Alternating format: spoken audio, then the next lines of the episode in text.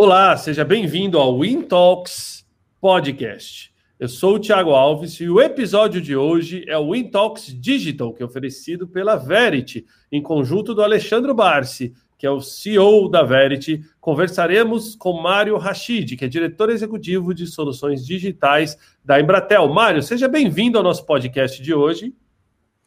Muito obrigado, Thiago, pela oportunidade aqui de estar falando com vocês. É um prazer para mim.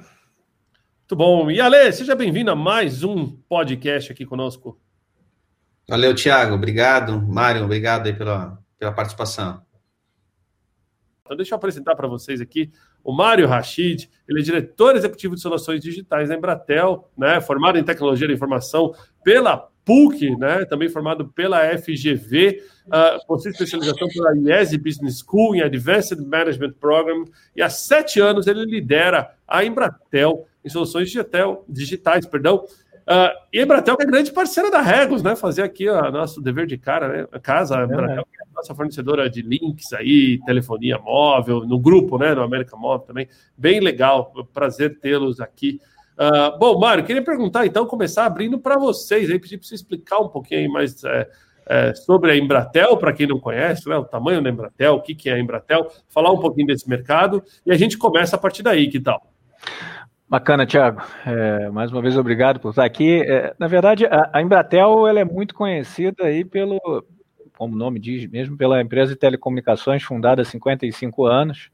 É, e ela vem se transformando nos últimos 10, principalmente nos últimos 7 anos aí, com a, com a criação da área de soluções digitais, que eu tenho o prazer de liderar.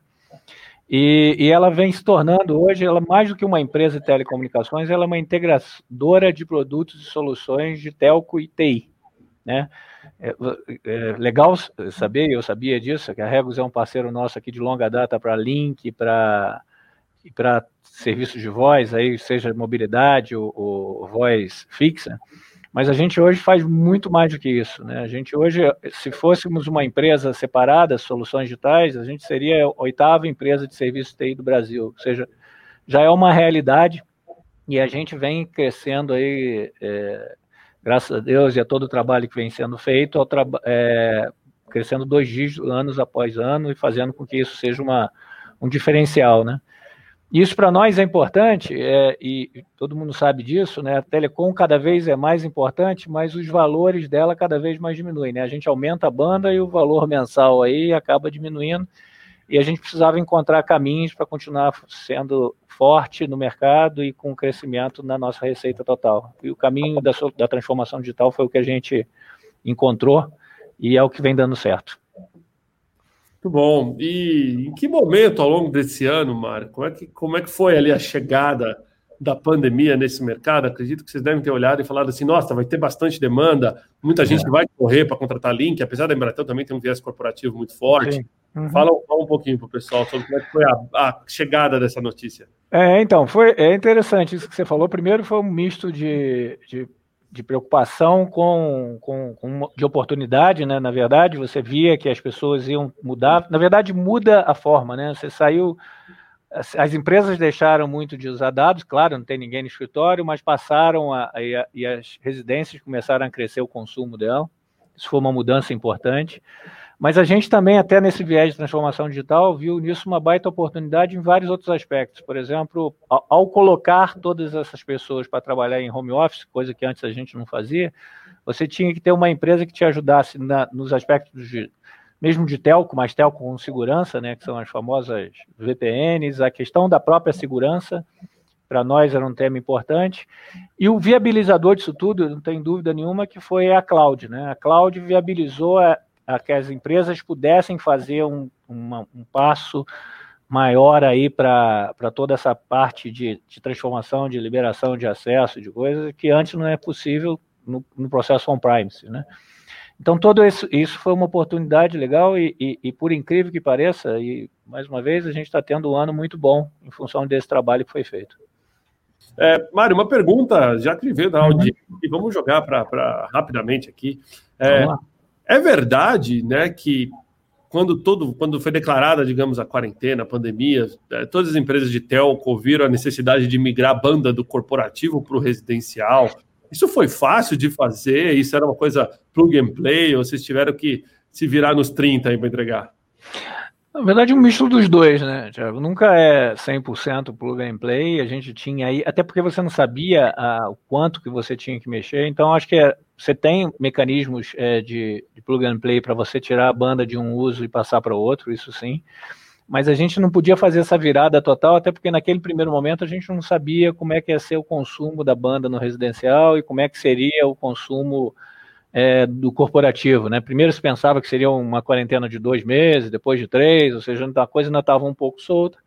Então, qualquer movimento muito brusco ali era ruim. Então, o que a gente fez foi usando toda as capacidades de monitoramento aí, usando analytics também para ver como é que estava tudo isso, a gente acompanhou esse consumo e, ia fazendo os ajustes à medida que a gente via essa coisa. Então, sei lá, é, você, de cara a, você tinha o consumo aí dos streams de vídeo bombando, você via realmente que a, que a banda larga do corporativo ia, ia diminuir ou não ia ser tão usada, então você foi fazendo esses ajustes com um acompanhamento diário, o que é feito até hoje, né? Então, talvez o que a gente tenha feito foi intensificar um acompanhamento que já existe e exponenciar ferramentas que antes a gente usava com maior tempo para reação, para ter reações mais curtas, né? E mais rápidas. Muito bom. Então, o pessoal já mandou pergunta aí, já começamos a endereçar. Ale, vou jogar para você para a gente explorar o tema agora, então, de transformação digital, cultura de inovação, junto com o Mário. Legal. Até vou puxar um gancho da, da última resposta do Mário, falando sobre a questão de cloud, né? Essa movimentação, grandes empresas, a questão do home office. É, como que a, a Embratel é, tem trabalhado, com, porque vocês têm um foco muito grande, pelo menos que a gente reconhece que é são grandes empresas, né? Mas como uhum. vocês têm feito um trabalho para pequenas e médias empresas. Né? Eu sei que vocês têm feito um trabalho sobre a questão de compartilhamento e da economia compartilhada, é um tema super importante que está no nosso dia a dia. Como que a Embratel tem feito esse movimento para atender essas demandas? Então, olha, boa pergunta. Efetivamente, a gente tem aí um, tem um foco histórico em, em, grandes empresas, mas a gente entendeu também que pequenas e médias empresas são o futuro, né? Então, seja através da Embratel, até da própria Claro, a gente vem indo para esse mercado de pequenas e médias empresas, tentando dar para eles subsídios para sobreviver a essa nossa nova cultura e transformação digital. Um exemplo bom disso é o que você acabou de falar, nosso compartilhamento. A gente faz um trabalho aí de, de, de cloud para apoiar essas pequenas e médias empresas aí com vários produtos. A gente tem um produto, é, alguns produtos bem interessantes. A gente tem um produto que é o que a gente chama de site pronto, onde a gente é, uma empresa. Imagina que você tinha uma, um restaurante que, de bairro que, que nunca pensou em fazer o delivery ou que precisa, nunca precisou muito da parte digital, de repente, de uma hora para outra, ele se viu obrigado a isso. Então, ele podia, ele pode, podia, naquele momento, comprar esse site pronto nosso. Em cinco horas, você tinha ali um site já com a marca do restaurante, com, as, com tudo que ele precisava ali pronto para você estar tá atendendo ao seu cliente. Junto com isso, a gente lançou também o que a gente chama aí de um, um e-commerce para pequenas e médias empresas, onde ele também, além de ter o site e poder divulgar a marca e os produtos dele com telefone e tudo, ele podia passar a vender também coisas por ali. Então, essas foram pequenas ações que a gente fez. No primeiro momento, a gente dava até um suporte total, fizemos várias promoções com o objetivo de apoiar a comunidade nesse aspecto. E isso está sendo feito, tem sido bastante usado. Quer dizer, a gente tem entende que o mercado de pequenas e médias empresas é um mercado que vai crescer, vem crescendo e vai crescer muito nos próximos anos. Eu não tenho dúvida nenhuma disso. Muito interessante isso, é, porque você comentar sobre essa movimentação da Embratel né, para pequenas e médias empresas é, reforça aquela questão da transformação digital de que o seu concorrente, na verdade, ele pode estar atuar em qualquer frente agora, né? É, pensado que a gente está só lidando com o mercado, né? Ah, você está acabando de explicar para a gente que o, o movimento da Embratel, uma grande empresa como essa, faz para trabalhar para pequenas e grandes empresas. Pequenas empresas, acho bem legal isso. Acho que este é um movimento de qualquer empresa de transformação digital, olhar para todos de cliente. É, isso, isso é importante, né? Porque no mundo que a gente tem hoje, provavelmente os nossos concorrentes daqui a dois anos, três, estão nascendo ainda, né? Então, assim, uhum. aquela história de que. E a gente viveu isso, né? A Embratel viveu isso. Há, há 10, 15 anos atrás, a gente tinha cinco, seis concorrentes, a gente conhecia de core salteado, conhecia quem estava lá, o que, que eles faziam. Isso não existe mais, né? E não existe em todos os aspectos. Hoje a gente tem que estar tá olhando para tudo, não, tem que estar olhando o cliente e conhecer o cliente é super importante. Mesmo uma pequena e média empresa, ela quer se sentir atendida de forma diferenciada. Então, tem, tem, um, tem um longo caminho pela frente aí e um mundo bastante vasto para a gente percorrer ainda. Acho que eu posso, Ale, posso mandar uma pergunta entrando nesse tema que você é, trouxe. Como é que você vê, Mário, uma empresa? Eu acho que nós três aqui temos essa, essa característica. Uma empresa grande que tem que movimentar toda uma estrutura, toda uma engrenagem maior, né? Tem um cruzeiro lá navegando. O tempo de manobra de um cruzeiro para mudar a direção é, é muito maior. E os seus concorrentes provavelmente são os barquinhos, que são mais ágeis, mas não entregam a velocidade, né, a resistência, a robustez do cruzeiro. Mas como que é falar de inovação digital? Como que é falar de soluções digitais numa empresa com esporte, que por mais que ela esteja focada no mercado de tecnologia, ainda é algo muito grande, né? Vocês sofrem disso? Isso que eu falei é verdade, não é? Como é que vocês combatem isso? Sofremos, né? Não dá para falar que não. A gente tem, como eu falei, 55 anos de, de história, isso, e isso, se por um lado é bom, isso também traz alguns temas aí, como você comentou, né? É, e isso é importante, a gente tá conhecedor disso e, e saber dessa, o que é uma limitação pode ser uma fortaleza nossa. Então, antes da gente ir para a transformação efetivamente da questão de soluções digitais, a gente arrumou o que a gente já fazia, e foi uma preocupação nossa, ou seja, vamos fazer bem telecom, ou melhor ainda do que a gente já faz telecom, porque isso pode abrir portas para a gente, né? Pô, era difícil chegar num cliente é para falar de outra coisa se eu tava, se eu, ou se eu tinha algum problema em, em tel. Então a gente melhorou isso, então tirou isso, da, vamos dizer assim, tirou isso da frente. A gente já faz isso, faz bem. A gente está cada vez evoluindo mais, mas faz diferente e criou uma estrutura, que é a estrutura que eu lidero, onde a gente tem um foco 100% em soluções digitais, que é um que está andando junto com aquela parte de telco, mas com o mundo novo.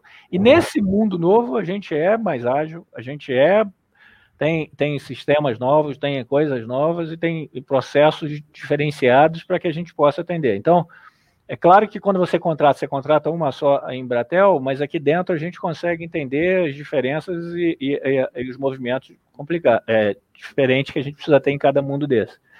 Não é uma equação simples, não é uma coisa que você faz de um dia para a noite. A gente está nesse processo há sete anos, como eu comentei, mas a gente tem cada vez mais é, conseguido evoluir nisso e tem dado resultado, né? Como eu falei, a gente tem conseguido crescer bastante. Muito bom. Ale, jogar aí para suas perguntas. Legal. Mário, assim, falando, a gente, obviamente que é uma pergunta que, que não pode sair, deixar de fazer, é a questão do 5G, né? Então, a gente tem passado essa, todas essas nossas lives, tem entrevistado executivos de mercado de que eles vão utilizar a questão... Aí, ó, 5G do grupo cá, ó, claro, aqui, ó, ainda, ó, 5G. Boa. Isso, isso que é merchan, cara? Isso mesmo, Tiago.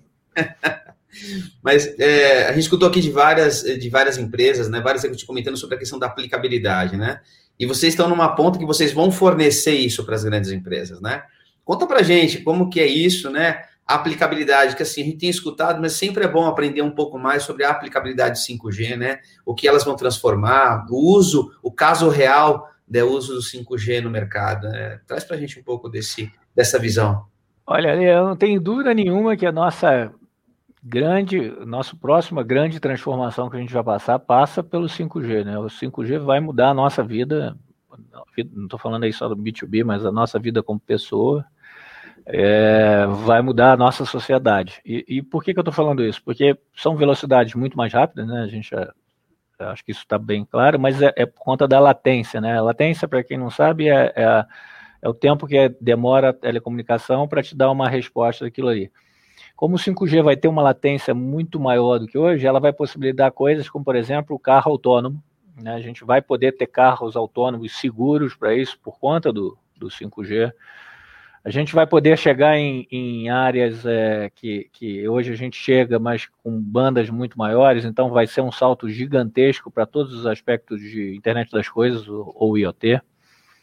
É, a gente vai poder é, operar de novo, máquinas de, de que precisam de precisão é, à, à, distância com muito maior, com um tempo de resposta muito curto. Então, assim, eu não tenho dúvida nenhuma que eh, algum, esses são alguns dos exemplos de como é que vai mudar a nossa dinâmica enquanto sociedade depois de um 5G maduro. Né? Claro que a gente fala de um leilão para 2021, a gente já tem em algumas áreas específicas o 5G funcionando aí, a gente pode testar, mas quando ele estiver mais maduro e com, com bastante acesso, como hoje, por exemplo, é o 4G, é, a gente vai ter grandes transformações, sim. Eu não tenho dúvida nenhuma. A gente ainda tem muita, muita você falou do, da mudança, né? Mas a gente tem muitas áreas ainda que ainda funciona 3G, muito, tem muitas é. áreas ainda que a gente não tem acesso à internet, né? Principalmente quando está viajando por estrada, viajei esses dias, e várias vezes a gente ficava assim, eu fico, fico, me perguntando, né, como que isso acaba, né? É falta de satélite? O que, que de fato tem alguma explicação para isso, é, Mário? É, na verdade, você tem a questão. o problema cobrir o Brasil com, essa, com, essa, com esse tamanho nosso territorial é sempre um, um problema, efetivamente. É, a gente vem evoluindo muito de satélites. A gente hoje tem oito satélites, né? Claro, o Energel tem oito satélites. E a gente está usando muito eles também agora em momentos de pandemia para melhorar um pouco essas zonas de sombra que a gente chama aqui, tá? É, algumas são pequenas, né? Porque você tem uma, algumas, algumas áreas, como você falou, em estrada, indo para o interior, você passa ali alguns, algum tempo sem uma coisa, porque você tem diferenças entre antenas, aí tem uma questão mais técnica que a gente pode abordar, e a gente está querendo cobrir isso sim com satélite ou com soluções de menor é, locais, terrestres, mas que tenham é, maior amplitude dentro da sua para pegar essas coisas. Então a tendência também nos próximos anos é a gente melhorar muito isso. Se a, já melhorou, né? Acho que vocês concordam comigo. Essas zonas de sombra eram muito maiores antes, na época do 2G, do 3G, agora com 4G já diminuíram bastante. E a gente vem evoluindo, né? A gente investe bilhões e bilhões aí no Brasil todo, todo ano para diminuir isso aí. Bacana. Bom, Ale, se me permite, vamos fazer um pouquinho de interação com a nossa audiência aqui fazer algumas perguntas. Você que se conectou agora aí, estamos ao vivo aqui no Intox Digital, oferecido pela Verity, né, com apoio da Regos e da Level, conversando com o Mário Rachid, que é diretor executivo de soluções digitais da Embratel. Manda sua pergunta, participa, né? Manda seu sinal de fumaça eletrônico que a gente está monitorando aqui. Manda via 5G o seu sinal de fumaça eletrônico. Umas perguntas rápidas aqui, ó, do Sérgio. A tendência do 5G substitui a fibra, Mário? Sim, é, vai demorar um pouco, mas ela no futuro ela tem essa possibilidade, sim, ela vai substituir. Ou seja, eu não vou precisar mais estar é, tá com todo o caminho é, com fibra para te atender em grande velocidade, não. O 5G vai poder te atender sem, sem fibra. Legal. Tem uma pergunta aqui também no Márcio, onde ele fala, vou resumir a pergunta dele aqui. É, quando vocês tiveram que migrar de corporativo para pessoa física, isso nasceu uma área nova dentro da Embratel? Tipo, essa B2B, B2C, alguma coisa nesse sentido, não? Não, na verdade, na verdade a Embratel faz parte do grupo Claro, né? E Claro, de uma maneira geral, cuida da parte aí de unidade residencial para gente massiva, né? Então não, na verdade aí foi só uma questão de engenharia, a unidade massiva continua cuidando disso e a gente continua olhando para o B2B. É claro aí, Thiago, aproveitando o gasto da sua pergunta, que tudo que a gente faz hoje é B2B2C, né? Então, o que a gente teve muito impacto assim foi atender os nossos clientes para que os clientes dos nossos clientes pudessem ter um melhor atendimento aí. Então, a gente vendeu alguns produtos aqui de home office com esse objetivo. Alguns clientes não, não quiseram deixar isso para o seu funcionário, por exemplo, contratar a banda larga ou queriam dar. Então, a gente vende pacote, suporta ele, faz todo o atendimento, sim. Mas sempre através de um B2B2C. O C direto é, é, continua lá com a Claro e a gente tem atendido isso, sim. Boa. Para uma provocação, né? Essa aqui não está na pauta, aquela pergunta de fogo. É, segurança, né? Se um dos vieses da gente ter todo mundo nos escritórios, eu vejo isso na Recos, etc., é a necessidade por segurança, seja ela física, seja ela digital e por aí vai.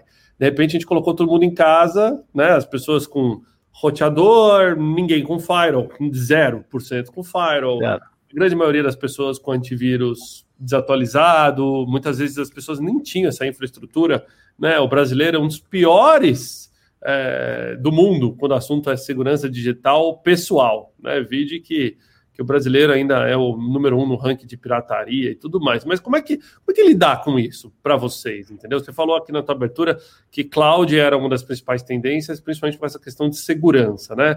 Como que vocês veem uh, esse tema de segurança no home office? Então, Tiago, esse foi o principal tema, né? Eu acho que no home office o principal tema né, tem sido segurança. A cloud foi o viabilizador e a segurança foi talvez a grande preocupação, ou segue sendo a grande preocupação nisso. Qualquer especialista de segurança física ou, ou lógica vai te. É, a tendência é exatamente o que você falou, né? Você tem um problema, você quer diminuir seus problemas de segurança, coloca só uma entrada, bota todo mundo ali, que aí fica mais fácil você monitorar quem está entrando, quem está saindo, que era um pouco do conceito que você tinha antes quando você tinha as pessoas no escritório aí, né, que você comentou. Eu, eu, prefiro, eu a uma do, no, dos apelos dela é exatamente isso. Ó, vem trabalhar, eu te dou um ambiente com segurança aqui no, e te dou um ambiente agradável para que você traga seu cliente com segurança, tudo isso. Isso mudou, a pandemia mudou, e o que a gente, que eu, quando eu comentei que a Cláudia acabou viabilizando, porque algumas teorias você acabava tendo, algumas práticas você acabava tendo a partir de maior capacidade. Então, é, você tem, as, de novo, aí os famosos VPNs, que são os Virtual Private Network, ou seja, eu faço uma conexão one-to-one, -one, ou seja, o teu computador se conecta aos servidores da tua empresa por uma conexão específica e você tem várias tecnologias para isso.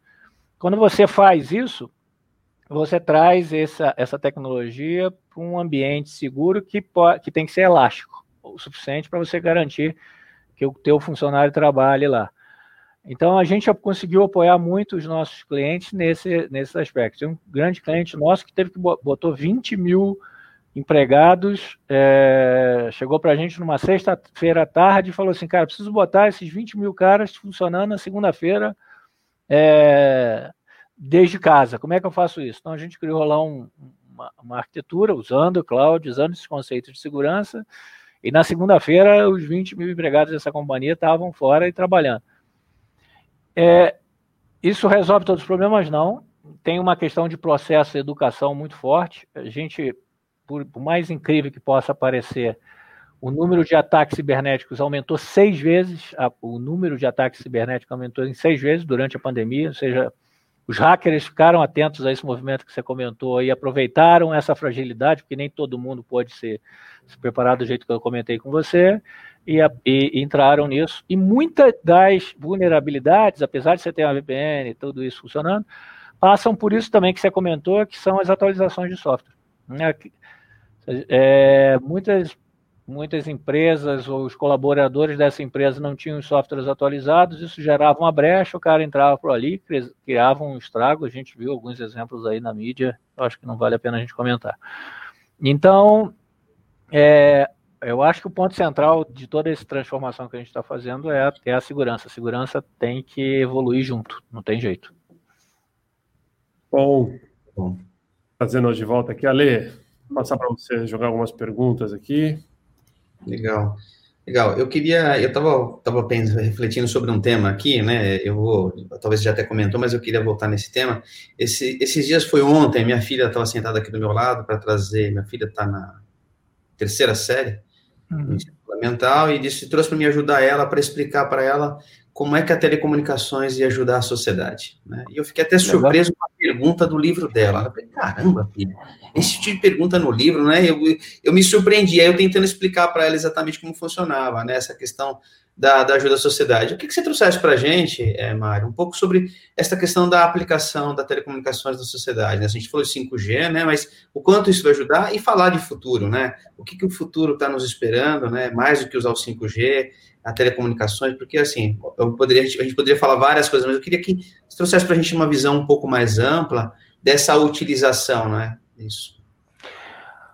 Então, ali, ah, bom, primeiro que eu acho que a telecomunicação vai ter um já tem e vai ter um papel ainda mais central na sociedade, por tudo isso que a gente já comentou aqui, né? Eu acho que a gente tem que jogar esse papel com bastante responsabilidade e com bastante cuidado, né?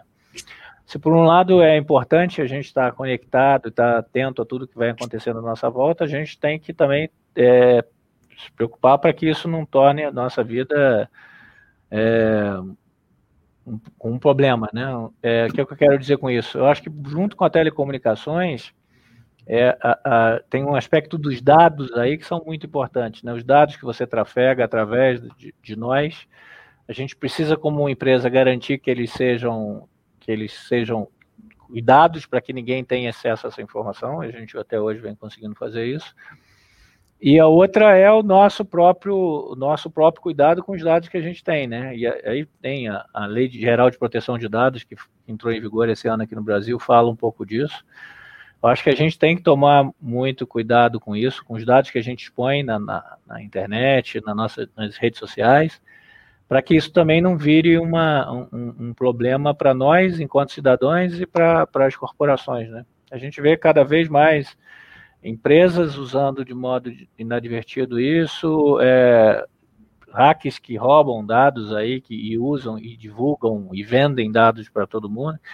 Então, acho que nessa, nessa, nessa pergunta que foi feita aí, como é que a gente pode melhorar, como é que é a nossa nosso trabalho em termos de telecomunicações com a sociedade, passa, claro, por garantir um, um acesso de boa qualidade, mas também por tratar ou por cuidar um pouco mais desses dados que são trafegados aí pela gente. A gente tem uma preocupação muito grande com isso aqui. Eu queria fazer uma emendar mais uma pergunta, Tiago, que eu acho que eu queria entender, por exemplo, estava falando sobre o passado, né, sobre essa questão de que o 5G vai trazer muitos benefícios para a gente. A infraestrutura do país está acompanhando essa velocidade? Né, eu, eu, às vezes eu percebo, quando eu falo de infraestrutura mesmo, é aquela infraestrutura de para suporte. Passamos por uma situação esses dias de que é, você quer instalar uma, uma TV por assinatura ou é, internet, olha, não tenho disponibilidade naquele CEP, naquele momento, né? É, e olha, fica tentando aqui, assim, isso é um problema de infraestrutura, né? É. Da, da, da, ou da cidade. Como que isso tem acompanhado? A infra, o, o, o governo tem acompanhado isso, ajudado de algumas empresas, empresas a. Porque tem essa questão da expansão, né? Existe alguma trava, algum bloco que, se alguma coisa não acontecer, a gente não consegue ter o aproveitamento total desses benefícios que vão vir para frente? Olha, a gente tem, a gente tem como empresa telco dificuldades aí para estar tá, para tá evoluindo nisso, algumas delas geradas pela burocracia, que são de anos nossos aí, de, de alguns projetos que estão travados. Eu acho que é, isso tem que andar em conjunto com a nossa necessidade de, de a nossa capacidade de investimento. Então, Respondendo a tua pergunta, sim, a gente precisa de um, de um apoio, precisa estar sempre apoiado na, na, nos governos regionais e no governo federal para que a gente possa crescer e, e, evoluir nisso. A gente vem trabalhando muito forte com, com eles nesses aspectos. Algumas, algumas coisas a gente tem conseguido destravar, outras dependem mais de, de negociações com o próprio Congresso e tal que, vão, que estão acontecendo mas a gente vem quebrando. Não, não é simples, como nada é simples aqui, aqui no Brasil, e a gente vem tentando diminuir esses impactos. Mas, de verdade, tem alguns lugares mais complicados, né? A gente falou aí de, do interior, onde você tem uma infraestrutura um pouco mais é, precária de uma maneira geral, a gente precisa estar tá evoluindo para esses grandes centros. E, e, e tecnologias que demandam menos é, aspectos de infraestrutura, como o próprio 5G ou de satélite, vão ser cada vez mais usadas para co cobrir esses espaços que você falou, ou diminuir as áreas onde a gente não pode atender. Porque é um problema, né? Onde eu não posso atender, eu também não tenho receita. Então, é um, é um coeficiente complicado aí que a gente fica tentando trabalhar o tempo todo. Muito bom. Muito bom. Deixa eu trazer aqui mais algumas perguntas da nossa audiência. A pergunta aqui do Fábio Marques. Um abraço para o Fábio. A Embratel é, entrega uma vasta gama de transformação digital para empresas, como core business principal. Como vocês estão lidando com questões na ótica de LGPD? Você falou um pouquinho agora de segurança de informação, mas em LGPD em específico, Mário? Bacana, Fábio. Boa pergunta. A gente, a gente trabalha a questão do LGPD interno aí já há mais de mais de um ano, é, se não me engano, 18 meses, a gente começou um projeto nosso aqui interno para ficar apto a atender o LGPD. A gente vem nesse processo. Diria para você que hoje boa parte, grande parte do que a gente é, mapeou há 18 meses atrás já foi feito, faltam pequenas coisas a serem feitas aqui internamente. E a gente tem também, e a gente aproveitou essa experiência dentro de casa, essa é a vantagem de você estar também numa grande empresa, e criou um, um, uma metodologia, uma metodologia para ajudar os nossos clientes B2B. Então hoje a gente vende também uma consultoria e primeiro de assessment para entender como é que está a situação daquele cliente relacionado ao LGPD, o quanto ele está preparado e que coisas ele precisa fazer. E depois um, um trabalho de execução onde a gente apoia o cliente, se ele quiser, para executar essas ações no próprio ambiente dele. Então, é, respondendo a pergunta, a gente tem os dois viés aí andando em paralelo, né? O tratamento dos nossos dados internos e sistemas e processos para que a Claro e a Embratel estejam prontas para atender a LGPD, está super bem. E a gente aproveitou isso também para levar essa experiência para o mercado e hoje a gente presta esse tipo de serviço. Muito bom, bacana. Bom saber, porque a LGPD é um tema quente aqui do Intox. A gente já fez alguns bate-papos aqui sobre a LGPD. E é impressionante como acho que o brasileiro acordou tarde para a LGPD, né? As empresas, muita gente achou que isso não ia virar, Exatamente. ia voltar atrás. Bom, nós aqui, né, a gente atende a GPDR, que é a, a LGPD ah, europeia né? Então já sabíamos né, o que tinha que ser feito. Então. Vocês então estavam muito preparados, né? Porque a LGPD é muito, ela foi feita com uma base muito forte no GPDR. Então, é, empresas que tinham essa cultura como a regra, você comentou, foram, foi mais simples, porque eles já vinham no processo de adequação. Agora, as nacionais estão sofrendo muito, até por isso que você comentou, muitas das empresas, não, vai proteger, a quarentena vai fazer com que o. Não, nada disso. Ela veio e agora está todo mundo correndo atrás. É verdade. Bom, deixa eu aproveitar para trazer um dos parceiros aqui do, do Intox, é o Procurement Club, né? Na figura da Level, representado aqui, que são, é um clube de profissionais de compras, né? Que tem mais de 600 profissionais lá, são milhares de pessoas, mas 600 profissionais oficialmente cadastrados nesse clube.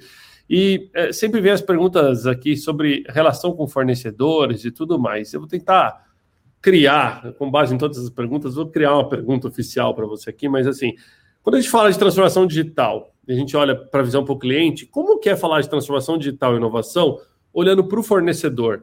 A Embratel hoje olha para os fornecedores, espera eles trazerem inovação, ela envolve eles no seu sistema de inovação. Como vocês lidam com startups, né? Como uma empresa grande consegue se beneficiar da agilidade de uma startup sem correr os riscos que uma startup pode trazer por ser muito pequena, talvez não uma empresa não constituída. Fala um pouquinho mais para a gente desse, desse, disso que eu tentei trazer como uma pergunta e parece muito mais um discurso. Não. Tiago, mas não, muito bom o teu, o teu, a tua pergunta e discurso aí, porque na verdade isso é uma, um ponto central na transformação digital. Se antes, como uma empresa de telco, a gente tinha uma relação muito cliente-fornecedor, numa, numa um processo de transformação digital, onde você tem produtos e soluções digitais, eu mudo isso, né? Eu passo a ter parceiro de negócio. Por quê? Eu não consigo mais fazer sozinho, né? Eu não tenho mais o know-how completo daquilo ali para compor uma solução. Eu preciso de várias peças que podem ser uma startup, pode ser uma empresa gigante multinacional de TI aí, a gente tem alguns exemplos. E na hora que eu componho isso como integrador de uma solução, eu preciso saber jogar com todas elas. Então, eu diria para você que esse foi um dos pontos principais lá, quando a gente começou esse processo, de que a gente devia aprender a trabalhar como parceiro nós criamos uma área de parceria, a gente, nós envolvemos compras desde o início é, nesse processo. Compras também teve que mudar um pouco isso, né, na, na questão de, de coisa, ou seja, eu não posso, se eu estou vendendo junto com você, é, eu estou junto com você o tempo todo, eu não posso depois passar por um processo interno de, de compras tradicional, então você tem, você tem uma série de amarrações você precisa fazer isso. Mas eu acho que o principal é o mindset. Eu deixo de ser fornecedor, de ter fornecedor, para ter parceiros que estão comigo junto da empreitada de atender melhor o nosso cliente. A gente fez, é, nesse aspecto da startup, a gente também criou um, um centro de inovação aqui, que a gente deu o nome de Bion, o Bion é uma, a nossa área de inovação que fica o tempo todo também trabalhando aí com, com startups. E toda vez que a gente identifica startups que podem agregar valor ao nosso negócio, ela, ela traz isso, catalisa isso, e a gente também trabalha passa a trabalhar com essas startups juntas aqui. A gente fez uma, uma aquisição de uma startup há um ano, um ano atrás, mais ou menos. A gente continua olhando, ou seja, tem aí, são várias ações que a gente vem fazendo com esse objetivo que eu te comentei deixar de ter fornecedores ou só fornecedores para ter parceiros de negócio que nos ajudem a alavancar a nossa receita juntos, né? Muito bom, bom saber, porque é uma pergunta que a gente sempre traz aqui para os nossos convidados e é um tema também muito interessante aqui do Intox Digital, né? Não tem como a gente falar de inovação sem falar de startup, sem falar de relação com, com fornecedores. O pessoal estava até brincando aqui nos comentários aqui, ó. Embratel, negociação sempre dura, mas muito na bola. Bacana, legal. Faz parte ser duro, né? Nós somos mais ou menos a mesma geração, porque é a época que a gente colocava o fornecedor na sala, ligava o ar-condicionado no máximo para ficar gelado e você esperava meia hora para negociar, lembra disso? Era mais ou menos. Exatamente, é por aí. Hoje você tem que negociar pelo aplicativo do celular, mudou a coisa. Não, e, e, outra coisa, né? Você tem que negociar rápido, porque senão alguém aparece e leva a tua venda, né? Então você tem que ser ágil também nesse processo. Com certeza. Muito bom. Ale, jogar para você aí para mais algumas perguntinhas para o Mário. Legal. Mário, eu queria que você falasse sobre o tema dados, né? Tudo se exponencia, né? Então, aumenta-se bandas e aumenta-se dados, né? Eu vejo, hoje em dia, né, a quantidade de dados, é, vídeos, fotos e inúmeras informações. Eu, eu, onde isso vai parar, né? O que, que isso vai acontecer a partir de agora, né? Qual que é o fim desse assunto? Como que essa, esse cleaning que vai ter aí no futuro de, da limpeza disso? Como que, como que ah, vai parar? tema. Cara, eu acho que na verdade você vai ter aí, você, a gente ainda estava num APA, vamos para uma APG. Isso só vai aumentar mesmo. É. Essas progressões aí vão ser gigantescas. A gente vai estar tá crescendo cada vez mais aí nesse aspecto. Você tem algum, alguma. A tecnologia te ajuda a diminuir um pouco o impacto disso. Você consegue dar mais banda é, com menos, menos investimento hoje e você e isso vai evoluindo também à medida com, que o uso vai, vai crescendo. Mas isso só, eu acho que só tende a aumentar. Eu não vejo no futuro próximo, pelo menos, uma outra coisa diferente do que só cada vez mais dados trafegando. E, e um outro exemplo disso que a gente comentou foi, até eu comentei também, o próprio IoT, né? Hoje tem dados aí que a gente nem imagina que, que existam, que, que, que na verdade não existem, mas que vão passar a existir com o IoT, que vão ser trafegados e que vão ter que ser trabalhados ou processados para gerar alguma informação. Então você tem aí um mundo muito grande pela frente. E a gente tem que, de novo, cuidar bem disso, né? Porque o que pode ser bom pode ser ruim, né? Senão a gente vai acabar vivendo num grande Big Brother aí, que eu acho que não é bom para ninguém. Mas em compensação, você, você usar esses dados para ser melhor atendido, para ser melhor, para que você compre melhor, para você ter uma vida melhor para a sua família, a gente tem que saber, tem que fazer. Então, o LGPD é importante nesse aspecto, é, os nossos processos aí, com, enquanto empresa, sociedade, éticos e tudo, a gente precisa evoluir, mas é um, para mim é uma coisa que veio para ficar e que vai exponenciar nos próximos anos. É, tem os dados úteis, que é isso que você falou sobre a questão do analytics, né, que é, sem dúvida nenhuma é super importante para tomar a decisão das empresas, mas também aquele tem o dado, entre aspas, o dado lixo, né? Eu, é. eu até eu estava me perguntando por que, que eu não consigo compartilhar mais esse vídeo, essa foto, né? É um bloqueio do WhatsApp, mas para mim é uma percepção de que é o seguinte, quanto mais, mais eu replicar esse assunto, essa foto, este vídeo, naturalmente mais eu estou é, gerando mais dados para ser armazenado, né? Então, ou dentro é. do celular, ou vai levar para alguma outra coisa, isso certamente é o momento vai ter que escolher os dados né, o que é dados que de fato faz sentido e relevante para para a sociedade ou para a empresa, de fato, dado que é lixo que tem que ser excluído em 24 horas, né? Não deveria nem permitir guardar um dado desse, né? Exatamente, é. Esse processo, eu concordo com você, esse é um processo que a gente agora vai ter ele constantemente, né? Essa escolha vai ter que existir, porque senão você não vai ter limite para isso, né? Você vai ter que começar a escolher, assim. Bom, aproveitar e trazer um tema aqui que a audiência está me mandando algumas perguntas, Marco, eu acho que faz super sentido com o que a gente está falando agora. Uh, falar de proteção, de cloud, de segurança, de LGPD, de inovação, de transformação digital, tem tudo a mesma coisa no centro que se chama pessoas. Né? São serviços, produtos ou tecnologia consumidos ou direcionados para pessoas. Quando a gente olha é, para uma cultura agile, né, uma cultura a, agilizada aí de empresas que são transformadas digitalmente, o maior desafio disso é, é enfrentar a cultura organizacional e as, e as pessoas para que elas adotem a transformação digital. Nesse processo todo que você comentou, né, de, de, evolução contínua, de melhoria contínua, de digitalização contínua da Embratel, vocês tiveram desafios também com as pessoas? E conta um pouquinho da experiência para as pessoas, né? Parece dar dicas para quem está transformando digitalmente agora e está passando por essas dificuldades, né? O que, que vocês aprenderam com isso? Olha, Tiago, é, é, também esse ponto é super importante. Né? Você não consegue fazer nada sem pessoas. O aspecto cultural aí é super, super importante. Né? Você tem que ter é, fazer um trabalho muito forte aí de capacitação, de treinamento, de demonstração de resultado, de, de mostrar para as pessoas que, que aquela mudança não é porque para ela perder o emprego, muito pelo contrário, que aquilo é importante para ela, seja pensando na carreira dela dentro da, da nossa empresa, seja ela pensando no, no mercado, seja, a gente precisa, como pessoa, estar tá sempre evoluindo. Isso não é simples, tem algumas pessoas que entendem isso de cara, tem umas que demoram a entender e tem outras que não entendem. Então você tem esse trabalho cultural muito forte. É, a gente passou por esse, está passando, né, na verdade, por esse processo. A gente vem fazendo, faz um trabalho muito grande em todos esses aspectos aqui para a gente ir melhorando essa questão. Eu acho que é um trabalho contínuo. Se em telecom o investimento em infraestrutura é ponto central, quando eu falo em soluções digitais, o investimento em pessoas é ponto central. Eu costumo dizer para o meu time aqui, para a minha área, que soluções digitais é quase nada é, no sábado e no domingo, porque não tem pessoas trabalhando. Ou seja, a gente produz e a gente consegue agregar valor para o meu cliente quando a gente está junto, trabalhando e, e, mostrando aquilo ali, seja em modelos agile, e, e, a gente vem evoluindo muito nisso, seja até nos modelos mais tradicionais de trabalho aí. Então, é, é, é o investimento em pessoas é ponto central numa transformação digital é, a mensagem que eu passaria para o pessoal é assim: é, é, é, o ponto central e mais difícil, mas não desistam. Acho que o futuro da, da empresa passa por isso. Não adianta você fazer trazer o software de ponta, montar gente, é, melhor lugar do mundo para trabalhar, remodelar seu escritório. Lá, lá. Se você não trabalha a pessoa, você vai parar o seu processo ali no meio.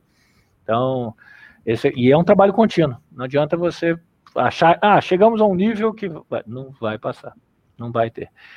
E, e aproveitando a tua pergunta aqui rapidamente, e, e, e aí levando para um outro aspecto, a gente também sente muito o processo educacional, né? A gente hoje tem falta de mão de obra muito grande em soluções digitais, que é um paradoxo, né? Se você vê aí a nossa a, a população com quase 15% de desemprego, dados do IBGE dessa semana, e eu tenho hoje 300 vagas aqui, cara. Então, pessoal que está me escutando aí, se for de TI, mandem o seu currículo, porque a gente não consegue compor, porque não tem gente, não tem gente capacitada.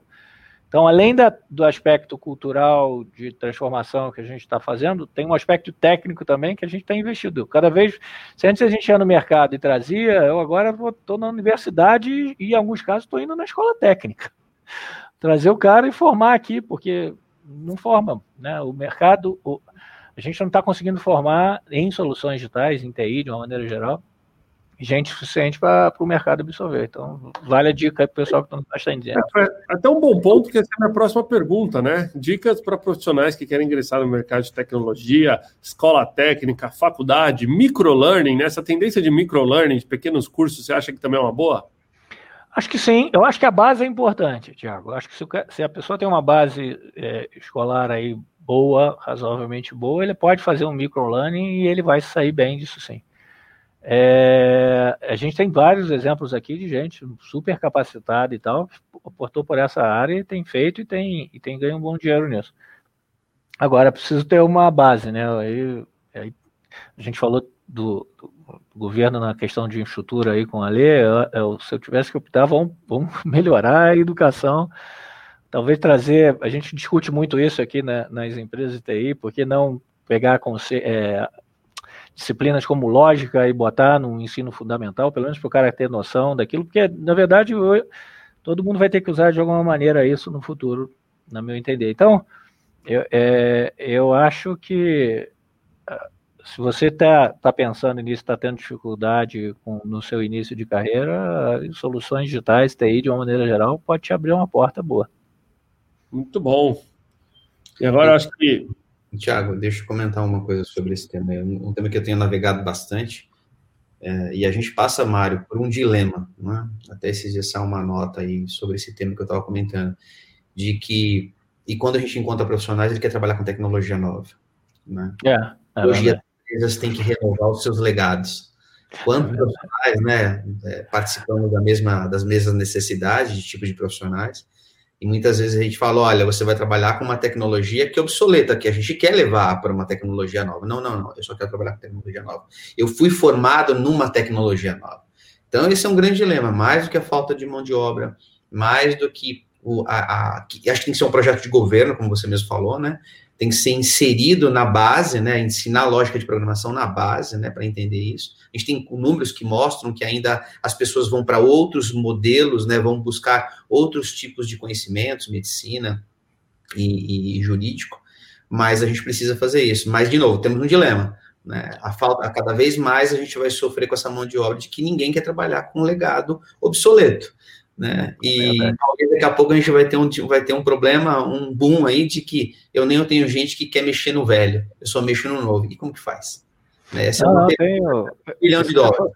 Isso que você falou é interessante. A gente tem linguagens aí, o pessoal que já trabalha mais tempo aí, linguagens de grande porte aí, que continuam sendo as mesmas pessoas que mexiam há 30 anos atrás, cara. O cara se aposenta e eu, de vez em quando, a gente vai lá e, puta, vem cá, me ajuda aqui, porque exatamente o que você falou, não tem a renovação, né? O, eu tenho dificuldade na mão de obra e essas tecnologias mais antigas que ainda estão muito presentes ainda, é, porque não são fáceis de, de migrar, como você falou, é, os novos não querem aprender, não.